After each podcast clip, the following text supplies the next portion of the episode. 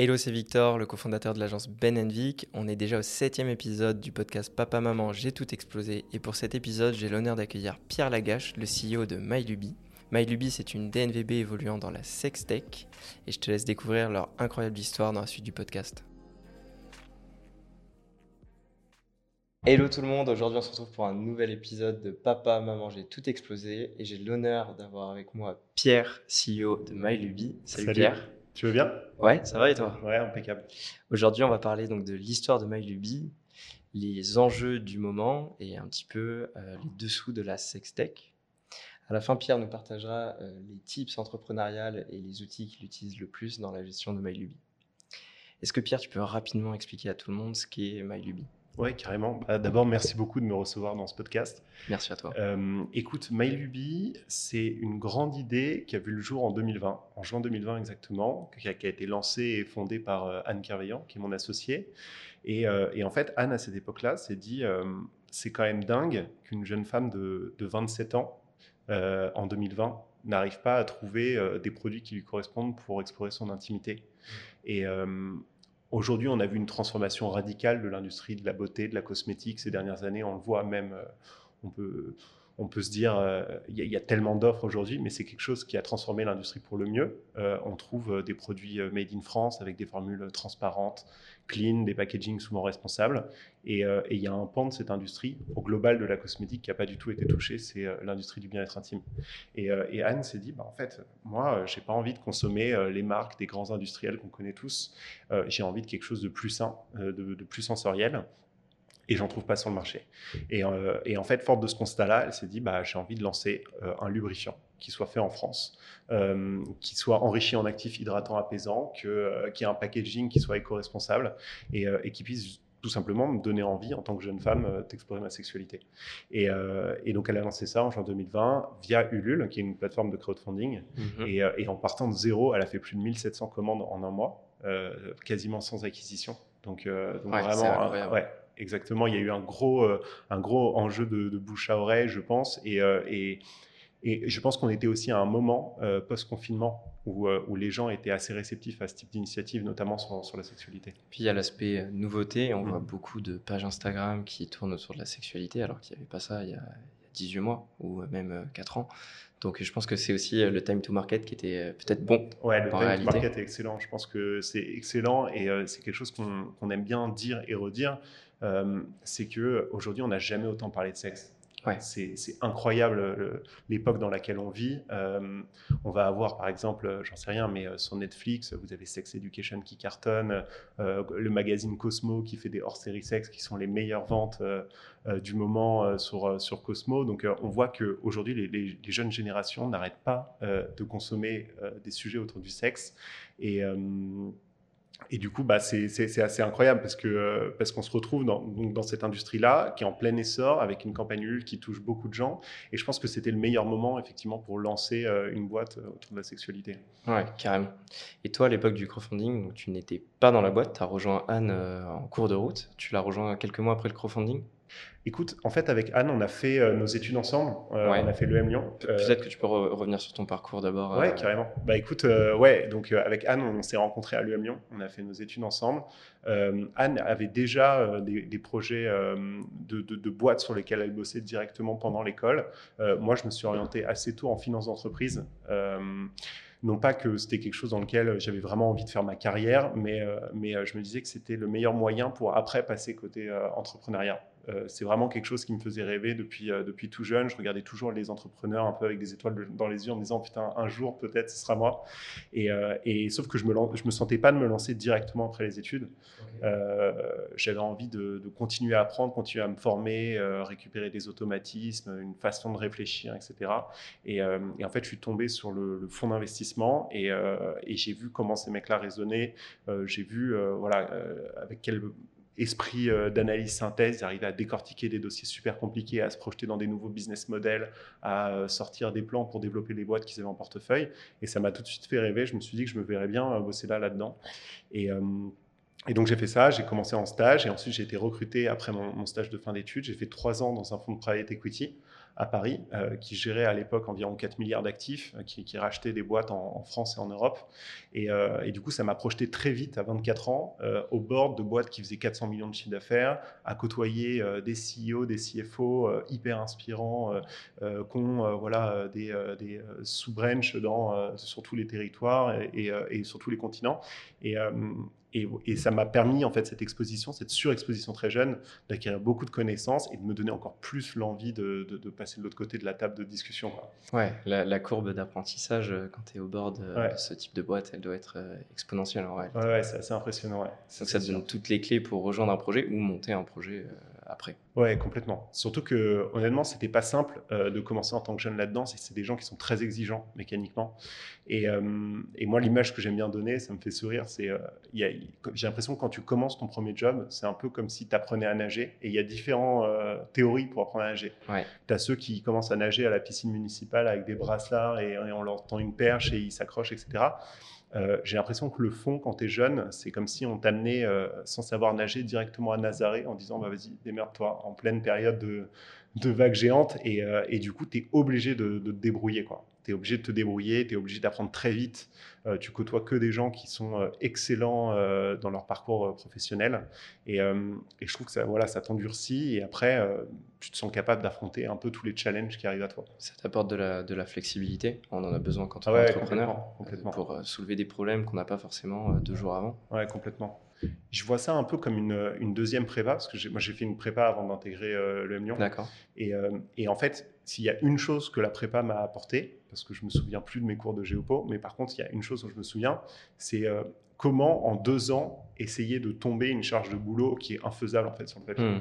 C'est-à-dire le, le, programme est potentiellement infini, donc en fait il n'y a, pas de limite à la charge de boulot que tu peux encaisser. Mais donc la question c'est euh, comment est-ce que tu te fais pour t'en sortir? Ouais. et, euh, et, je trouve que hum, être mis devant des problèmes qui te dépassent comme ça et, te pousser à trouver des solutions, donc que ce soit au moment de la prépa ou après dans mon expérience en fond, euh, ça m'a donné une espèce de, de, robustesse, euh, de, sang-froid et une capacité voilà, à se dire, OK, problème, solution, comment on traite le, comment traite le problème? On découpe, on adresse quoi en premier, c'est quoi les deadlines pour qu'on puisse tenir le truc? Et, euh, c'est vrai que c'est des automatismes qui m'aident vraiment au quotidien, je le ressens aujourd'hui. Ouais, donc tu as décidé de forger tes armes un peu en amont et après tu, rejoins donc MyLuby en disant c'est le projet que j'ai envie de rejoindre. Ouais. Tu discutais avec, euh, avec Anne depuis euh, quelques temps? Ouais, alors exactement. Moi, j'ai donc à partir du confinement, on a tous été renvoyés chez nous. Euh, le monde était en train de s'écrouler autour de nous.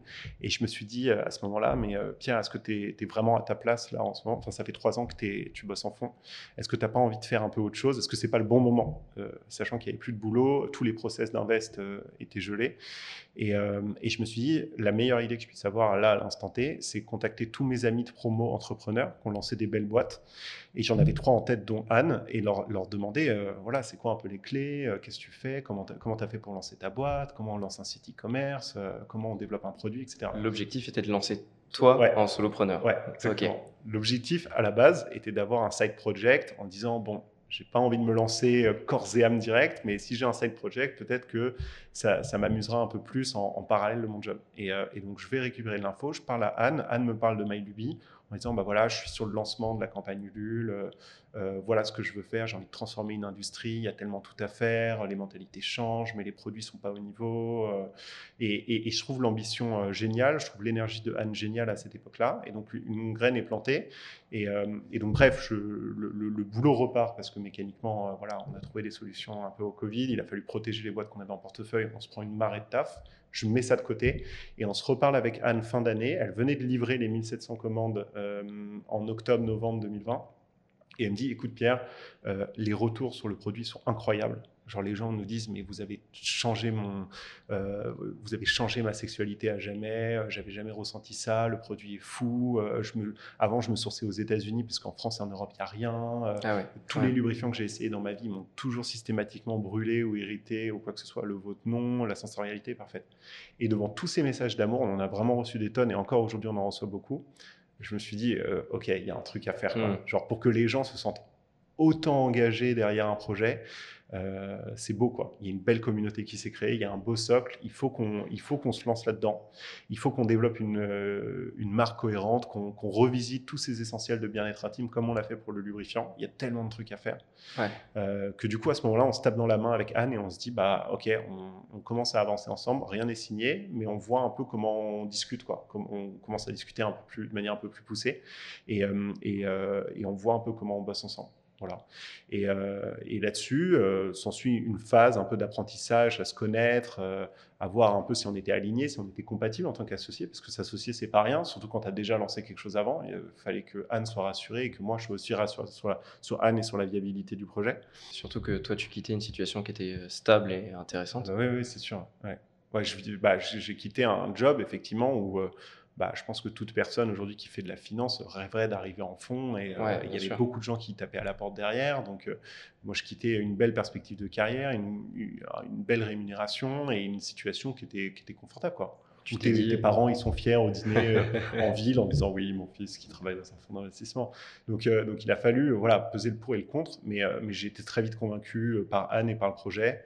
Et, et donc, à ce moment-là, j'ai posé ma DEM euh, début avril 2021 euh, et, je suis arrivé à temps plein dans MyLuby en, en pardon, juillet 2021. Ok, donc en CEO Ouais, en tant que CEO. Donc toi, tu t'occupes euh, de la partie opérationnelle? Voilà. en fait, je vais, ouais, exactement. Je vais m'occuper plutôt de la partie, tout ce qui touche aux, opérations, à la strat, à la finance, à l'exécution aussi, au marketing, et en fait, un petit peu à tout. Ça veut dire que même Anne, qui va s'occuper plus de la partie branding, produit, communication, au final, Anne comme moi, on aime bien mettre un peu nos nez dans tous les sujets. Euh, et, l'idée qu'avait Anne derrière, c'était vraiment capitaliser sur mon expérience de trois ans dans un fonds où j'ai acquis euh, voilà, une manière de travailler, des process, où j'ai forgé un peu mon esprit critique, euh, et, etc., pour capitaliser, là-dessus et créer une boîte, une grosse boîte. On pense qu'il y a énormément de choses à faire. Il faut qu'on fasse rayonner un petit peu voilà, tout le savoir-faire français dans l'industrie de la cosmétique et de la cosmétique intime. Donc, on a envie d'aller en dehors de la France, on a envie d'accélérer.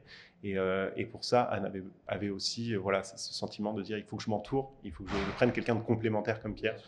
Et, et voilà un peu comment on s'organise aujourd'hui. Le, le, le, point de départ, donc quand tu rejoins, il y avait déjà le site internet MyLuby, elle venait de livrer donc c'était déjà Il y avait déjà un site qui existait, ouais, qui était à l'époque euh, aux couleurs de la campagne Ulule. Donc, c'est des, couleurs qui ont drastiquement changé aujourd'hui.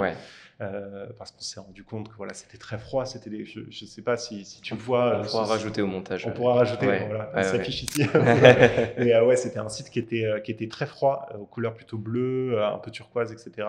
Et, et, tout de suite, voilà, dans le branding de MyLuby, on s'est dit, MyLuby, c'est une marque chaude. C'est une marque chaude, c'est une marque qui te met en confiance, qui te donne envie d'aller tester des nouvelles choses, etc. Donc on, on, a switché sur cette couleur orange qui est omniprésente sur le site et qui, voilà, qui enveloppe avec toujours des, dans les photoshoots une lumière assez chaude. Voilà. Il y avait déjà l'ambition de vendre online ouais. dès le début. Le projet, c'était euh, de vendre euh, la majorité des produits en ligne.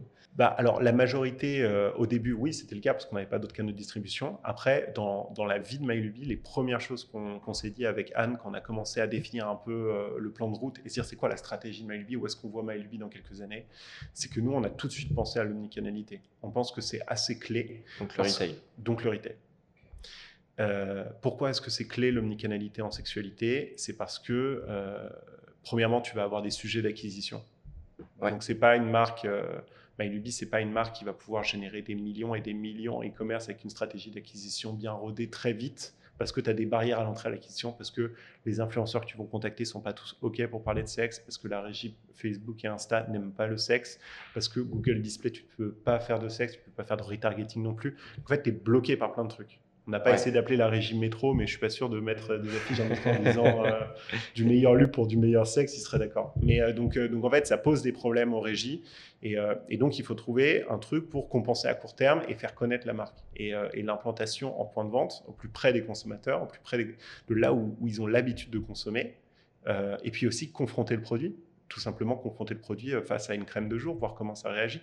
Tu vois, aujourd'hui, les gens ont des budgets astronomiques, enfin, certaines personnes ont des budgets astronomiques à mettre dans leur routine euh, euh, skincare, leur routine beauté, etc., avec euh, voilà, des produits made in France qui soient clean, etc., bah, voir comment ça réagit. Tu mets un, un, MyLuby à côté d'un MyLuby à côté d'une crème tu vois, que tu vas trouver, j'en sais rien, moi chez Monop Beauty, chez Sephora, chez Nocibé, et tu vois comment les gens réagissent. Et en fait, en faisant les tests, on s'est rendu compte que ça marchait bien. C'est positif. C'est une marque online, mais c'est aussi une marque physique. Et typiquement, là, on est aussi en train de développer les pharmacies. Les réseaux de pharmacies, c'est quand même un lieu où on va beaucoup acheter cette catégorie de produits. On a une base aujourd'hui de gamme qui s'y prête euh, ça donne de la confiance. Et ça donne de la confiance. Et les pharmaciens adorent. Honnêtement, moi, je, parle pas mal avec des pharmaciens en ce moment pour bien comprendre euh, comment ça fonctionne, euh, la pharmacie et tout. Et, le fait de, voir arriver des jeunes marques qui innovent dans ce secteur où il n'y a pas eu d'innovation depuis des années, ils sont super contents, ils apprécient. bien sûr. Et ils font confiance à la marque. Bien sûr. Surtout que c'est français. C'est français. Donc ça va dans la lignée des, boîtes à impact en réalité.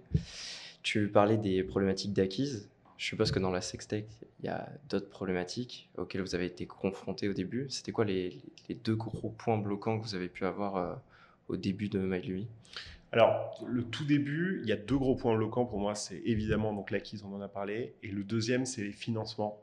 Ouais, ah ouais. Les financements, on en entend beaucoup parler euh, en ce moment avec, euh, avec voilà, toutes les boîtes qui sont un petit peu dans la sextech, etc. ça fait peur Ça fait peur aux banquiers. D'accord ça fait peur aux banquiers parce euh, ils voient pas forcément ça d'un bon oeil. Je pense qu'il y a aussi un effet euh, où ils vont pas forcément se sentir d'aller défendre parce qu'en fait comment ça marche un dossier bancaire on, présente un dossier à un banquier le banquier dit oui non et puis soit il a une délégation de crédit et il signe ça dans son bureau mais généralement c'est sur des plus petits montants ou alors il faut qu'il défende le dossier dans un comité de, crédit. Et s'il défend le dossier sur un comité de crédit, euh, et ben les banquiers tradis de chez toutes les banques qu'on connaît sans les citer euh, ils vont peut-être préférer euh, présenter un dossier d'une boîte industrielle ou euh, d'une boîte qui a un SaaS technologique ou une boîte qui est machin, plutôt qu'une boîte qui fait des produits sexuels. Parce qu'ils vont devoir se mouiller, en fait. Il faut le pitcher, le, truc. S'ils ne savent pas le pitcher, ils iront pas. Donc, en fait, souvent, ils ferment la porte. Et moi, j'ai entendu des aberrations. Là, je parlais justement avec une personne qui, qui, qui, qui, est un des acteurs aussi comme nous de cette transformation de la sextech récemment, qui s'est fait fermer la porte par un banquier sur un financement en disant euh, J'ai vu des sextoys sur votre site, c'est mort, on finance pas ça. Enfin, je, veux dire, monsieur le hmm. banquier, qu'est-ce que vous racontez? Euh, L'année dernière, en, 2021, c'est 52% des femmes en France qui déclaraient avoir déjà utilisé un sextoy. D'accord? Donc, euh, c'est pas illégal. Sortez-moi un, un, texte de loi où c'est marqué. Enfin, il y, a un moment, il faut pas non plus être dogmatique. Et, et j'ai l'impression qu'ils ont encore ce problème-là. Donc, il faut trouver les bons banquiers. Nous, on a réussi à mettre en place un emprunt quand je suis arrivé, euh, mais parce que c'est aussi, euh, moi, c'est ce que je faisais dans mon job. Ouais, bien sûr. Donc euh, les banquiers, je, je, je, moi j'ai cet aspect un peu financier où je, sais, je, présente les chiffres, je, parle leur langage, etc. Donc ils sont rassurés, ils se disent, bon, ok, le truc est quand même cadré, baqué, donc on a réussi à mettre en place un emprunt, mais ça a été long et pénible. Et c'est dingue pour une, marque qui génère du chiffre et, qui a une capacité à rembourser sa dette. Et pourquoi le choix d'un emprunt bancaire et pas un business angel, euh, une levée de fonds ou, euh, autre? Bah, parce qu'on est, on est, toujours, euh, on, est toujours un peu obligé de commencer par de la dette avant de lever des fonds, parce que c'est vrai que d'un point de vue entrepreneuriat, quand on est un entrepreneur, on a, on a plutôt envie de, faire du financement non dilutif avant de faire du financement dilutif. Donc avant de, de, se lancer dans une levée de fonds, on a envie d'aller cranter certains milestones pour sa boîte qui viennent protéger en fait la, la première valo en disant bah, typiquement il faut que j'ai un site fonctionnel, euh, il faut que j'ai prouvé euh, euh, que j'arrivais à faire des rotations dans des pharmacies et chez des retailers pour, pour vendre du coup l'avenir sur, sur le développement pour ces canaux de distrib. J'ai besoin de montrer que je sais lancer des produits, donc il faut que je lance d'autres produits. Et, en fait, tout ça, il, il, faut, il faut le financer. Euh, et, si on ne le finance pas, on, lève, mais, mais ça sera sur une valeur bien moins importante. Donc c'est toujours important de, de, mettre en place des financements. Si on peut avoir des financements, des subventions. Et c'est en ça aussi que la France est géniale. Hein. c'est qu'on a quand même beaucoup d'aide aujourd'hui dans l'entrepreneuriat. Ouais. les euh, dossiers de subventions, il y a beaucoup de subventions qu'on peut obtenir euh, rapidement en fonction de son niveau d'innovation, mm. forcément. Mais c'est vrai qu'il y a beaucoup de systèmes en place. Complètement. Pour revenir sur le non dilutif, il y a de plus en plus de, solutions Carmen, Silver qui permettent aussi d'accéder à des financements si ton banquier euh, refuse. Ouais, bien sûr. Ce qui est bien pour des boîtes dans des, dans des domaines comme la sextech qui, euh, qui peut-être n'aspirent pas confiance alors qu'en réalité le produit est intéressant et qu'il y a un vrai, il y a un vrai marché. Mm. Et je pense que c'est aussi super bien d'avoir des startups qui se lancent et qui rajeunissent un peu le, le, marché. Ça va dans la lignée de passer de sex shop à love shop en réalité. Je pense que ça vient aussi un petit peu de, un petit peu de là. Ouais, euh, complètement. Tu parlais tout à l'heure de, de l'acquisition, donc euh, j'ai compris que c'était un sujet un petit peu, un petit peu compliqué. Pour pallier à ça, vous devez faire de l'organique, je suppose. L'écriture de blog, j'ai vu sur le site.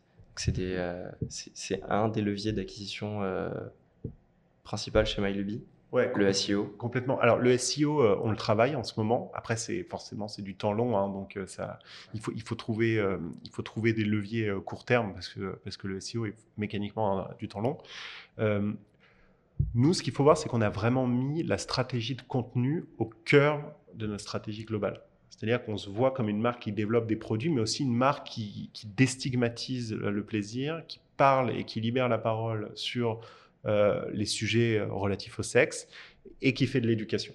C'est vraiment ça nos, piliers. Euh, et, donc, on a, besoin de, on a eu besoin de mettre en place une sorte de machine à création de contenu qu'on est en train de développer, qu'on est encore en train de peaufiner et, qui continuera à se développer dans les prochains mois et, euh, qui nous permet, donc, en plus de vendre des produits, d'aller toucher les personnes via différents, euh, disons, touchpoints pour euh, voilà, créer de l'awareness, dire bah, en fait non, euh, c'est pas stigmatisant de penser comme ça, ou alors non, telle, telle pratique n'est pas sale. Et en fait, c'est notre devoir en tant que marque aujourd'hui. Nous, ce qu'on aime bien dire, c'est qu'on n'a pas reçu d'éducation sexuelle de nos parents, on n'en a pas reçu de l'école non plus, et c'est ce qui aujourd'hui crée des comportements déviants en 2022 qu'on dénonce et qu'on connaît tous. Donc nous, on a envie de dire, il faut qu'on arrête de faire ça. Nous, on est une marque, on commence à avoir beaucoup, euh, voilà, de, entre guillemets, pas beaucoup, mais une petite notoriété maintenant à notre échelle. Et c'est notre devoir en tant que marque qui développe des produits de bien-être intime et bien-être sexuel de prendre la parole sur ces sujets. Et donc, effectivement, la stratégie de contenu est complètement au cœur de notre stratégie globale. C'est pour ça qu'on a un blog qui est fourni régulièrement en articles, que soit l'équipe rédige, soit on fait intervenir des sexologues ou des personnes sachantes sur des sujets précis pour rédiger des articles. C'est backup par des professionnels Ah, toujours, toujours. C'est quelque chose qui est super important et qui est vraiment dans notre philosophie. C'est quand on parle de sexe, on est déjà potentiellement à la limite entre le côté médical et le sexe, parce qu'il y a beaucoup de... nous, il y a quand même énormément de gens qui viennent euh, nous consulter, entre grandes guillemets, chaque jour en disant euh, j'ai des douleurs, machin. On n'est pas des professionnels de santé. Donc on réoriente systématiquement.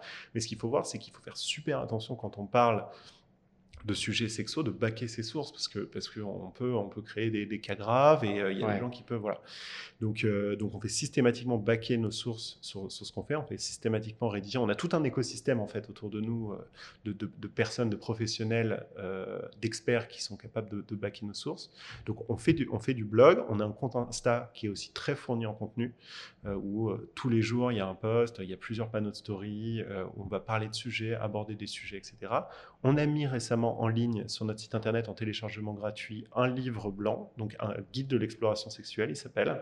Okay. C'est pas un guide de, l'éducation sexuelle, c'est un guide de l'exploration. Donc on considère que les bases sont quand même acquises, mais l'idée de ce guide qui fait plus d'une trentaine de pages, qui est entièrement voilà écrit entre l'équipe et une sexologue, plus designé par une illustratrice, c'est de, euh, de euh, comment dire planter des petites graines et se dire comment est-ce que je vais plus loin dans euh, mon quotidien sexuel, dans mon intimité, comment est-ce que j'aborde des sujets en couple que j'aurais pas forcément euh, euh, su aborder avant, comment je voilà, je pimente un peu mon quotidien sexuel et, et donner les clés en fait aux personnes qui consomment lui, mais pas que, parce que comme on l'a mis en téléchargement gratuit, c'est fait aussi pour juste les curieux qui n'ont pas forcément envie de consommer les produits, mais qui ont envie d'avoir ses conseils. Il faut laisser son mail pour récupérer le livre blanc. Ouais. ouais. Ok. Oui, bien sûr. Et on, le glisse en format, euh, en format print dans les commandes de plus de 80 euros aussi sur le site. D'accord. Donc on le distribue aussi en format print. Il y a quand même une très grosse part de, pédagogie dans la stratégie euh, MyLuby. Il n'y a pas que de la vente à tout prix. Euh, bien sûr. on sent bien qu'il y a de l'éducation et c'est ce qui est beau dans, dans, la mission aussi. Bien sûr. On parlait de contenu, donc blog, article, tu parlais d'Instagram. J'ai vu que vous étiez sur TikTok aussi. Ouais. J'en parle systématiquement parce que c'est le levier du moment. C'est quelque chose qui marche bien pour MyLuby. Ouais, ça marche bien. TikTok. L'idée derrière TikTok, c'est qu'on a un potentiel de viralité qui est inégalable aujourd'hui par rapport à toutes les autres plateformes qui existent. Peut-être les Reels sur Insta, mais je pense que les Reels sur Insta sont plus concurrentiels et, n'égalisent pas l'algorithme TikTok qui, s'il est maîtrisé, te permet vraiment d'atteindre des niveaux de, viralité assez, assez fous. Et, euh, et, donc, on s'est mis sur TikTok avec la, conviction au départ de se dire on, on va, on va pas se travestir, on va, rester fidèle à nous-mêmes Et, euh, et, on va parler de sujets sexos sur TikTok. On n'est pas là pour faire des trends, on n'est pas là pour faire des vues. Ce qu'on veut, c'est aborder les sujets de, sexualité et, euh, et, voir si on trouve une, audience et comment ça réagit. Et en fait, ça, a très vite pris. On a fait des TikTok euh, avec plusieurs centaines de, milliers de vues et plusieurs dizaines de milliers de likes sur certains de, de, nos meilleurs TikTok. Et, et, des débats qui se créent en commentaire. Enfin, c'était super intéressant. Ça a été un, un laboratoire aussi à idées euh, qui, qui, qui, qui n'est pas à sous-estimer TikTok et, euh, et, qui drive quand même pas mal de trafic sur le site. Après, quantifier si ce trafic est générateur de conversion à l'instant T, c'est difficile à dire. Mais nous, on est vraiment dans une logique de long terme où on a envie d'asseoir la marque comme étant une référence euh, sur les sujets d'intimité, sur les sujets sexuels. Donc, TikTok fait clairement partie de, de notre stratégie aussi. Et, et voilà, aujourd'hui, on a on a plusieurs euh, centaines de milliers de, j'aime sur tous nos TikTok cumulés. Euh, euh, ça a drivé énormément de trafic. On est très content et on va continuer, bien sûr, à se développer sur TikTok. C'est le bon moment pour se lancer sur TikTok, avoir encore de l'organique, alors que peut-être dans 2-3 ans, ça sera comme Instagram maintenant, où ça sera plus compliqué. Et encore, c'est pour avoir parlé à des marques qui se sont lancées bien avant sur TikTok, l'âge d'or est passé. Hein. on dit ça tout le temps, mais le meilleur moment, c'est peut-être maintenant aussi, quand on l'a pas fait avant. Ouais, c'est sûr. On parle d'organique. Il y a eu du paid sur TikTok ou pas de paid euh, MyLuby Non, il n'y a pas eu de paid sur TikTok. Euh, pourquoi il n'y a pas eu de paid? On a essayé et euh, c'est marrant, mais TikTok, la régie publicitaire TikTok est beaucoup plus stricte que celle de Facebook et Insta. Et, page de destination non appropriée. Facebook et Insta, enfin Meta est quand même assez strict. Comment est-ce que vous faites pour, pour diffuser dessus bah, sans vous faire striker. C'est très, ouais, très compliqué. Honnêtement, on, s'est vraiment, vraiment cassé les dents. Euh, il a fallu passer par plein de moyens détournés. Après, le truc qu'il faut voir, c'est qu'on a des produits qui sont compatibles pour, pour puber et d'autres non. Ouais. Euh, par exemple, le sextoy, tu le sextoy, c'est en publicité. L'huile intime au CBD, niet. Ouais. On a essayé de publier sur lui intime CBD en, ne disant pas que c'était du CBD, en faisant voilà, des trucs hyper détournés, etc. Je pense que l'algorithme a repéré que c'était du CBD parce qu'il nous bloque toujours pour la même raison, c'est euh, substance euh, illégale ou je sais pas trop quoi, sans substance dangereuse. Et c'est parce qu'il remonte jusqu'à à l'add to cart pour voir le nom du produit final dans l'add to cart. Donc, euh, donc ça c'est mort. Par contre, alors lubrifiant, il y a une porte d'entrée. C'est-à-dire qu'aujourd'hui, dans les, dans les règles publicitaires de Facebook, euh, il est écrit qu'on a le droit de faire de la publicité pour des produits pour adultes, modulo le fait qu'on n'adresse pas euh, le sujet du plaisir et qu'on reste sur un sujet très, factuel et médical. Euh, et, donc, donc c'est marrant. Ils disent par exemple exemple de ad copy, donc de, texte au-dessus de la publicité qui, serait compliant d'après Facebook. ce lubrifiant innovant vous permet de réduire les sécheresses vaginales au quotidien. C'est exactement ça qu'ils mettent. Très bien, essayons. Tu, postes, tu postes une photo, un pack shot de ton lubrifiant, tu mets ça, tu te fais bloquer. Donc en fait, c'est très compliqué Facebook. Euh, il a fallu faire plein de petits tests, comprendre exactement quel est le champ sémantique que n'aimait pas Facebook, comprendre comment marchait l'algorithme. Typiquement, j'ai appris, euh, pas plus tard que la semaine dernière, un truc qui n'est écrit nulle part sur Facebook, mais que euh, l'algorithme déteste les plans zoomés sur des corps. Ouais. Tu le savais ça du corps. Ouais. Même des mains. Ouais, même tu des peux mains. te faire bloquer. Et, il paraît que c'est les, les, trucs de dentiste et les trucs pour blanchir les dents, ils ont du mal parce que quand ils font des zooms sur le, sur le sourire, mais un sourire, l'algorithme bloque. Et euh, donc en fait, l'algorithme Facebook, il a plein de petites névroses qui l'énervent comme ça, et encore plus sur les sujets d'intimité, ce qui fait qu'on on a vraiment eu du mal au début. On dépensait très très peu, on se faisait bloquer systématiquement les ads. Et en fait, maintenant, je pense qu'on a atteint, euh, à force de s'être cassé les dents dessus, on a atteint un, montant de, dépenses sur Facebook, un nombre de conversions suffisant. On a eu des mecs de Facebook au téléphone, etc. Voilà, on, a montré pas de blanche en disant Ok, les gars, on fait des produits sexos, on le sait qu'on essaie un peu de contourner les règles, mais on essaie de le faire bien, pas choquer la communauté Facebook. On a été transparent. Et aujourd'hui, on arrive à avoir plus de lest. Donc, on arrive à faire tourner des pubs. Aujourd'hui, on doit avoir. Euh, je sais pas, une, quinzaine de créas qui tournent sur Facebook. On a augmenté les budgets, on est en phase de ramp-up en ce moment. Et, euh, mais à nouveau, pas sur tous les produits et toujours avec un angle qui est très compliqué, qui fait qu'on ne peut pas passer les messages qu'on a envie de passer. Ouais, donc le côté scalable sur le levier est peut-être un petit peu difficile à atteindre. Je pense aussi. Par contre, en termes de retargeting, c'est pour aller récupérer des, des, abandons de panier, des visites sur le site, des interactions sur les réseaux sociaux, ça marche toujours bien. Et pour aller chercher du cold, c'est compliqué. Parce que le call, tu as besoin d'évangéliser, tu as besoin de dire regardez, mon produit il est incroyable. Tu as besoin d'éduquer aussi. Il est fait en France, parce qu'il est naturel, il est noté 100% sur Yuka, etc. Si tu peux pas dire toutes ces choses-là, c'est compliqué. Tu n'as plus d'arguments. Et les arguments, c'est ce qui fait vendre. Ouais. On parlait de Meta, vous êtes aussi sur Google. Ouais. Donc pas de display forcément. Pas de, euh, pas de display, ouais. Du shopping du, euh, en shopping, ouais, on fait du, du, shopping, du search, shopping search. Ok. Et c'est euh, en termes de priorité, Meta est devant Google? Non, Google, aujourd'hui Google, ça, ça, ça, marche, ça marche pas mal, hein, les Google Ads. on, est, on, est, constamment en phase de, de, de, se remettre un peu en question sur ce qui marche, ce qui marche pas, de faire des tests. Mais non, non, aujourd'hui, c'est pour, pour, faire de l'acquisition, euh, le potentiel de Google Ads pour nous est, plus important. Ouais. ok. Tu parlais euh, donc de retargeting, vous faites aussi de l'emailing? Ouais. Ouais, c'est quelque chose euh, que vous développez de plus en plus? Bah ouais, c'est super important l'emailing pour nous, d'autant plus par rapport à ce que je te disais tout à l'heure, qui est que hum, aujourd'hui nous le contenu est au cœur de notre stratégie centrale. Mmh au cœur de notre stratégie centrale, est au centre de notre stratégie, on va plutôt le dire comme ça. Et, euh, donc, ouais, l'emailing est super important parce qu'on n'a pas envie de, uniquement pousser des mails euh, transactionnels en disant nouveau produit, euh, moins 10% aujourd'hui ou des trucs comme ça. C'est aussi une façon d'aller pousser des articles de blog, faire de la pédagogie. On alterne vraiment on, est, on, est, on fait très attention aux mails qu'on envoie. On, essaye systématiquement d'alterner entre euh, voilà, des, des, emails très transactionnels et des emails plus orientés euh, euh, vraiment inspirationnels, éducationnels. Et, ça marche super bien. nos emails, notre, base newsletter ne fait qu'augmenter chaque mois.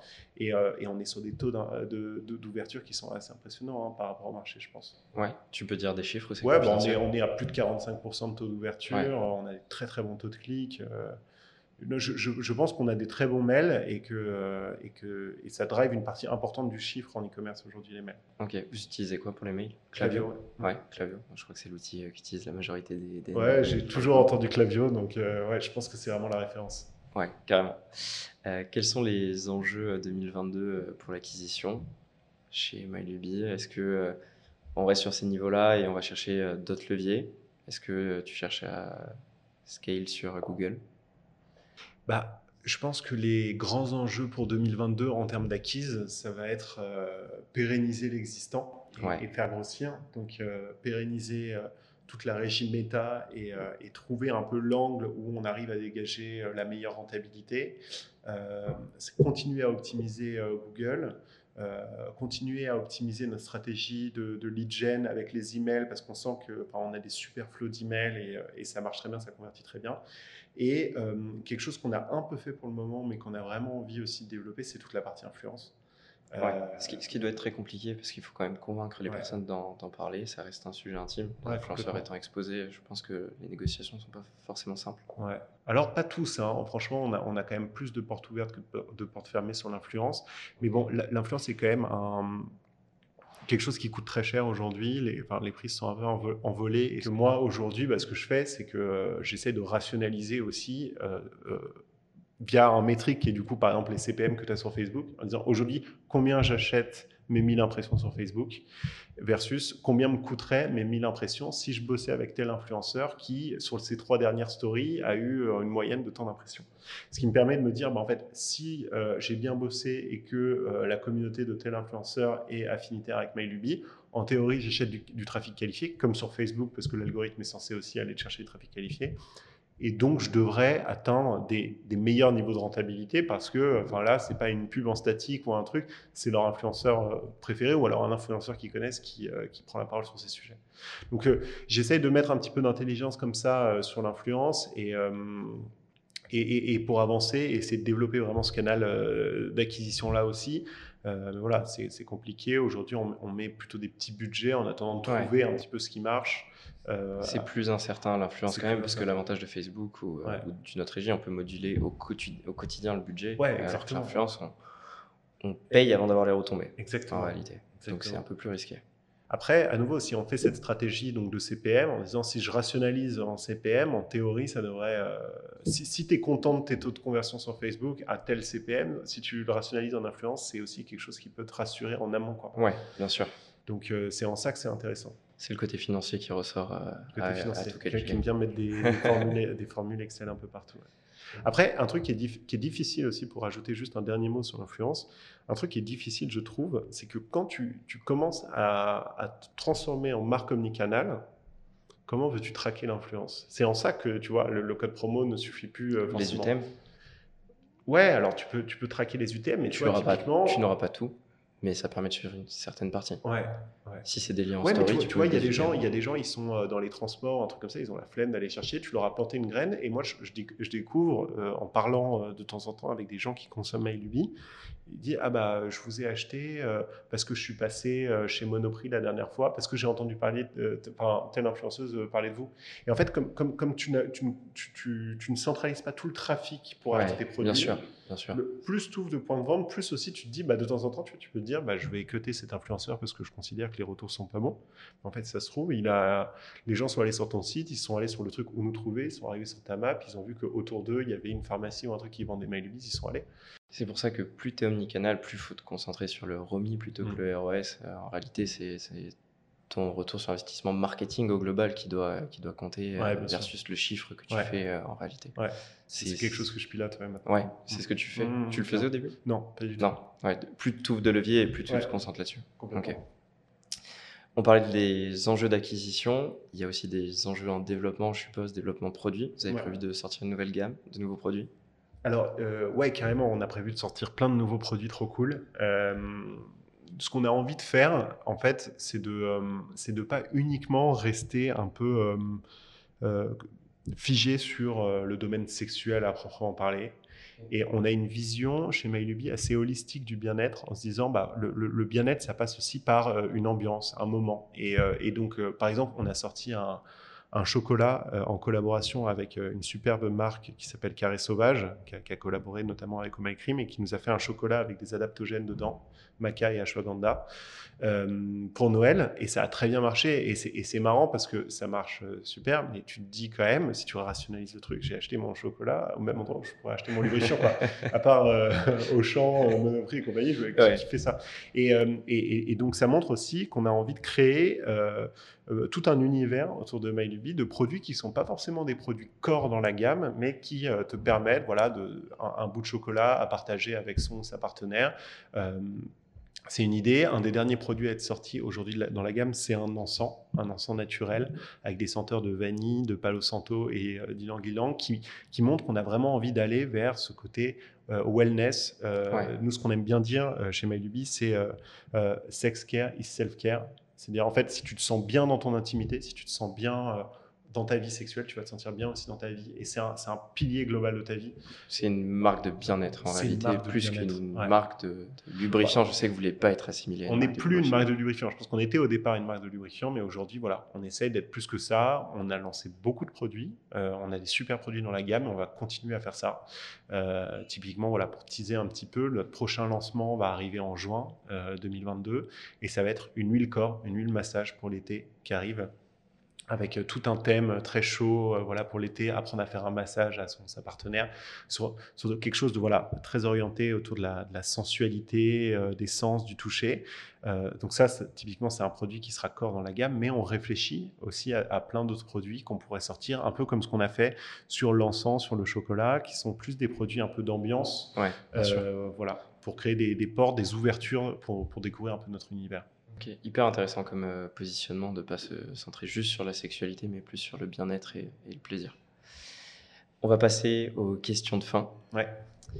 Alors la première question que j'aime bien poser, est-ce que tu as déjà eu un conseil entrepreneurial qui t'a marqué et euh, qui te sert au quotidien?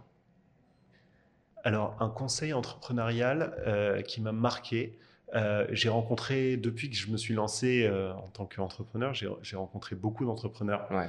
Et, euh, et des gens qui ont monté des sociétés qui aujourd'hui font euh, plusieurs millions d'euros de, de- chiffre d'affaires, qui sont super inspirants.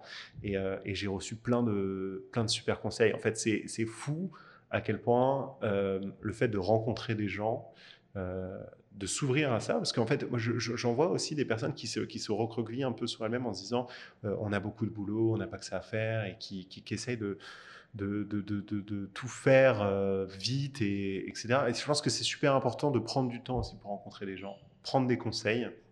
Et, euh, et c'est ce qui te permet aussi d'aller vite, parce qu'au final, euh, on se rend compte qu'il y a forcément des gens plus avancés, plus intelligents que nous, qui ont déjà débloqué des solutions. Donc, aller prendre des, des conseils, voilà, c'est c'est quelque chose qui est super important et, euh, j'ai reçu plein de, de, super conseils. On, on, est suivi par, euh, on est suivi par des, beaux entrepreneurs euh, qui ont lancé des, superbes marques, qui ont réussi à transformer notre marché, donc leur marché, pardon. Et, voilà, ils nous, conseillent au quotidien. J'en ai pas un spécial à donner, mais en, tout cas, j'en reçois souvent et je suis toujours très intéressé d'aller prendre l'avis de, de, de, ces personnes sur, sur tous les sujets qu'on a à tacler un peu au quotidien. Ok, donc ton conseil, ce serait euh, d'écouter euh, la vie d'autres entrepreneurs euh, qui sont passés par là. Mon conseil, c'est euh, sortez de chez vous et, et, en fait, le, tu peux te dire, j'ai fait une grosse journée parce que tu as fait un, as fait un 9h, 21h derrière ton écran, mais en fait, si ça se trouve, aller passer une après-midi à aller discuter avec des entrepreneurs, tu vois, tu as envie de te lancer en pharmacie, bah, tu vois, quelle marque tu vois partout en pharmacie qui est en train de dépoter la pharmacie, bah, va les rencontrer, tu vois. Ils ont peut-être des choses à t'apprendre, ils vont peut-être te dire quelque chose qui va faire écho avec toi et, euh, et, en fait tu te rends compte que aller chercher un peu euh, l'énergie euh, chez les autres voir un peu ce qui a fonctionné chez eux réfléchir être toujours dans un mode où tu te fais challenger c'est hyper important et c'est aussi valorisant que, bah, travailler derrière son ordi. Ça, ça l'est même plus donc, il faut le faire. Il faut, aussi aider en retour c'est aussi comme ça que la chaîne est vertueuse. C'est que maintenant je me retrouve aussi un petit peu à aider des entrepreneurs qui, qui, se posent des questions. Donc, euh, donc, en fait, toute cette chaîne permet au global de, de, de, de, faire en sorte que le tissu entrepreneurial se développe et euh, se tire vers le haut. Et se tire vers le haut, exactement. Ok, génial. Est-ce que tu peux me donner les trois outils que tu utilises le plus ou qui te servent le plus euh, dans la gestion de MyLuby au quotidien? Ok. alors, je vais commencer peut-être par un outil qui va vous faire sourire parce que parce que moi, je ne viens pas de la Startup Nation, comme on appelle ça. Donc, moi, je suis quelqu'un qui utilise beaucoup Excel euh, encore, même si je sais qu'il y a plein d'outils euh, super puissants euh, pour, pour nous sortir un peu de ça. Ça, c'est l'héritage du fond, hein, mécaniquement. voilà, on arrive à faire des tableaux de, de suivi, des tableaux d'analyse super poussés sur Excel. Donc, j'utilise encore beaucoup Excel. Ça fait partie de mes, mes principaux outils. Euh, mais maintenant, euh, voilà, je, commençais à passer un peu la page, à tourner un peu la page et, à me mettre à des trucs un peu plus récents. Et, euh, typiquement, bah, j'utilise de, depuis récemment, j'utilise Notion par exemple pour toute l'organisation et tout. Je trouve ça super puissant. je vais utiliser pareil Trello pour tout ce qui est to-do list. c'est top. Et après, pour des, pour des outils très orientés business, bah, on a cité voilà, les clavios, je viens de mettre en place un outil qui m'aide vachement au quotidien, que je regarde très souvent, qui est un outil d'analytics euh, en e-commerce qui me permet tout de suite de sortir sous forme de dashboard euh, clés euh, les métriques de la semaine, les métriques du mois, etc. Et d'avoir une vision très rapide sur euh, est-ce qu'on est en totale dérive sur notre CAC le mois dernier, comment évolue la LTV 180 jours, etc. Parce que tout se met en place automatiquement avec une récite très claire. Et ça, je trouve qu'en termes de pilotage et en termes d'affichage de red flag, c'est super important. Il ne faut pas sous-estimer l'analyse de données en fait. ouais, c'est hyper important, surtout quand tu fais de l'acquisition et que tu es dans l'omnicanalité. Ouais. C'est quoi le nom de, de Ça s'appelle Polar Analytics. Ok. Tu connais utilise euh, Databox, mais je connais pas. C'est un concurrent. Ouais. Ok. Ouais. Non, c'est honnêtement, c'est très puissant. C'est très puissant et, euh, et, en fait, les, les, les, data ont tellement de choses à dire, quoi. Ouais. Et passer et, je, je, rencontre encore trop d'entrepreneurs aujourd'hui qui me disent. Euh, qui je, je dis, ah ouais, putain, j'ai fait plus 50% sur mon e-commerce. Je dis, super, il vient d'où le trafic?